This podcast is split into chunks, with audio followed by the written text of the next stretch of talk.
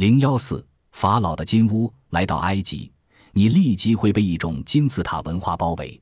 在这里，几乎所有的埃及人都在不停地向我们介绍金字塔，介绍它的历史现状、它的价值、影响，仿佛埃及只有金字塔。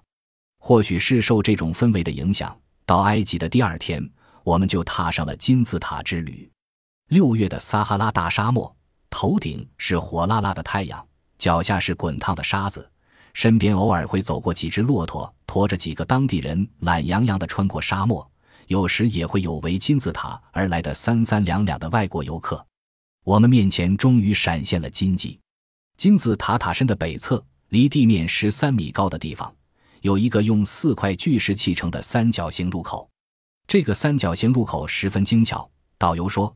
如果不用三角形而用四边形，一百多米高的金字塔的巨大压力就会把这个人口压塌，而这个三角形结构就把金字塔上层巨大的压力分散开来。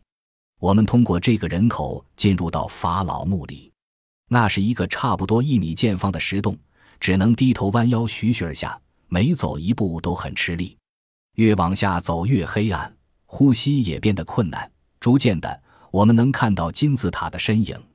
据导游介绍，在埃及国内有超过八十座金字塔，作为法老的陵墓，他们是从古埃及的旧王朝（公元前两千六百八十六年）开始建起，直到中王朝（公元前二零五五年）才结束。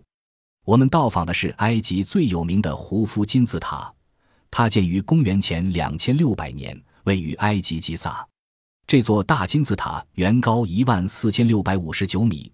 用超过二百万弹块铸成，经过几千年的风吹雨打，顶端已经剥蚀了将近十米。在一八八八年巴黎埃菲尔铁塔建成以前，它一直是世界上最高的建筑物。一边仰望着这座庞然大物，我们一边沿着周长为一公里的金字塔缓缓绕行。胡夫金字塔不仅规模巨大，而且建筑技巧精细，塔身的石块之间。没有任何水泥一类的粘着物，一块石头直接叠在另一块石头上，每块石头都打磨得很平。它虽然已经经历数千年历史，但你很难在石块之间的缝隙中插入一把薄薄的刀片，所以它才堪称建筑史上的奇闻。蜷曲身体前行，大约五十分钟，洞穴终于开始向右拐弯。十分钟以后，我们的前方出现了一道石门，再向左转。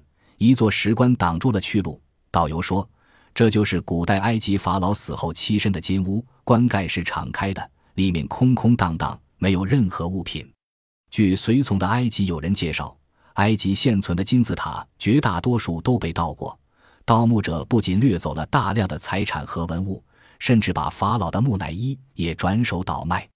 可是金字塔失去的这些，正是他的魂，没有了他们。金字塔的光芒暗淡了许多，这不能不使我们对金字塔之旅感到非常遗憾。从塔洞里钻出，我们又一次站在金字塔的前面，并且开始研读塔身上金字塔铭文中的一句话：“天空把自己的光芒伸向你，以便你可以去到天上。”高大无比的金字塔在天地间显得凄凉了许多。